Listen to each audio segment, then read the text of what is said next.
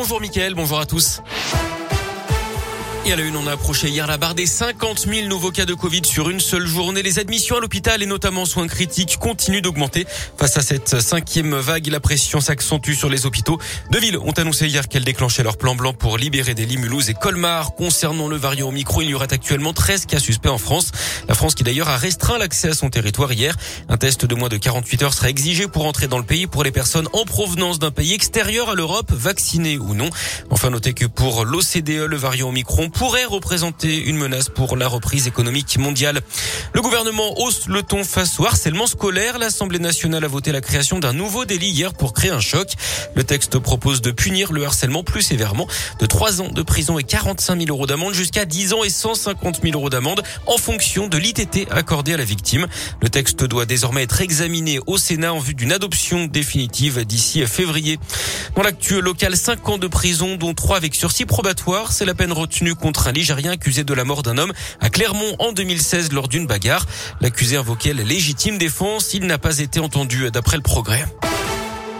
En Haute-Loire, ils enquêtaient sur un trafic de drogue. Ils sont tombés sur des images pédopornographiques. D'après le progrès, un homme a été interpellé lundi. Ça fait suite à des perquisitions menées l'été dernier à Tens. Le suspect a été visé par une enquête sur des stupéfiants, mais à son domicile, les policiers avaient également retrouvé des images pédopornographiques sur le disque dur de son ordinateur. L'homme sera jugé au mois de mai. Il a été placé sous contrôle judiciaire.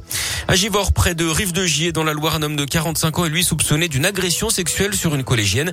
Les faits remontent au 25 novembre dernier.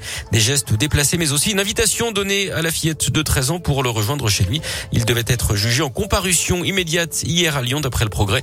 Le mis en cause avait déjà été vu en train de rôder autour d'un collège. Son signalement avait été donné aux policiers. La déception pour les éleveurs de volailles. Dans l'un, il n'y aura pas de dérogation au confinement pour lutter contre la grippe aviaire. La préfecture l'a rappelé clairement hier pour protéger les bêtes d'une éventuelle contamination. Ce qui inquiète les éleveurs, c'est que le cahier des charges de l'AOP Volaille de Brest stipule que les animaux doivent pouvoir courir en liberté et en plein air. Les services de l'État annoncent d'ailleurs que les contrôles seront renforcés. C'est parti pour la fête des Lumières à Lyon. Alors le coup d'envoi officiel, ce sera dans six jours, mercredi prochain. Mais les festivités ont commencé symboliquement hier avec l'inscription Merci Marie qui s'est illuminée hier soir sur l'esplanade de Fourvière. Allez, on ouvre la page sport de ce journal avec du foot et la 16e journée de Ligue 1. Et ce match nul de Clermont, de partout contre Lens. Les Auvergnats réduits à 10 en fin de match après l'expulsion de Diaby. Le coach Pascal Gastien a également terminé dans les tribunes. Soirée difficile en revanche pour Saint-Etienne qui a perdu à Brest 1-0. Défaite également de l'OL à domicile contre Reims 2-1 dans les arrêts de jeu.